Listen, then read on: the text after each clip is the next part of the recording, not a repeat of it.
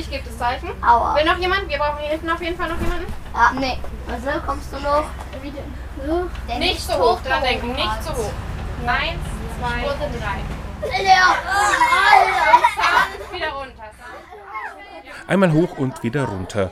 Vier Schüler der Klasse 4c der Miltenberger Grundschule haben gerade einen Schulkameraden, der auf einem Kakaosack sitzt, hochgehoben. Jetzt wissen sie, wie schwer so ein Sack ist, wenn er voller Bohnen ist. Dass solche Säcke in Kakaoanbaugebieten manchmal von Kindern in ihrem Alter ganz alleine geschleppt werden müssen, halten sie dann auch für ziemlich unfair. Das Experiment mit dem Kakaosack findet auf dem Gelände des Miltenberger Jugendhauses St. Kilian statt. Dort war auch in diesem Jahr wieder die Weltverändererwoche. Schulklassen hatten Gelegenheit zu lernen, wie man die Welt ein bisschen fairer machen kann. Franziska arbeitet ehrenamtlich beim Jugendarbeit- und Schule-Team der KJA Würzburg mit und erklärt, warum sich das Thema Schokolade gut für eine Lernerfahrung eignet.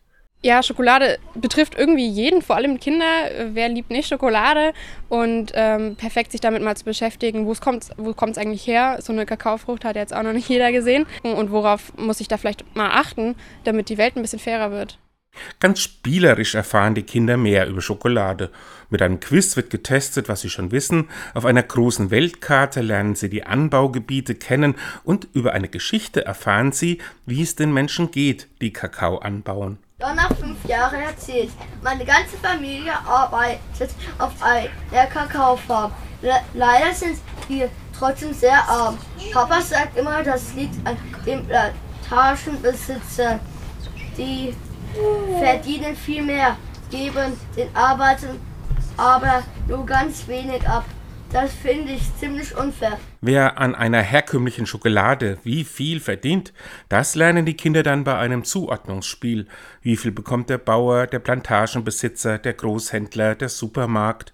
Und dann wird geklärt, wie das beim fairen Handel mit der Bezahlung läuft.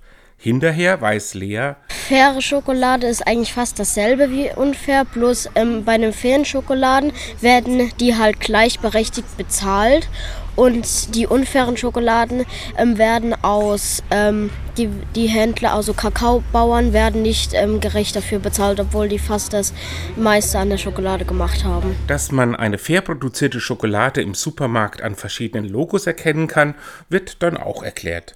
Als besonderes Highlight dürfen die Kinder mal an einer unbearbeiteten Kakaobohne knappern.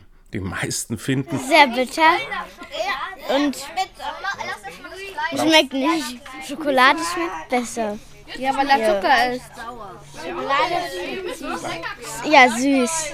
mit allen Sinnen lernen und nebenbei ein Bewusstsein für Fairness und Klimaschutz entwickeln, das ist das Anliegen der Weltveränderer-Aktion.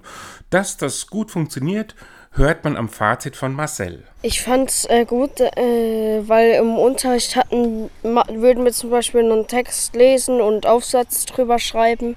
Das wird äh, für mich nicht so schön. Hier finde ich es besser, weil wir haben es mit Spielen gelernt und es hat halt Spaß gemacht einfach. Wir durften viel probieren.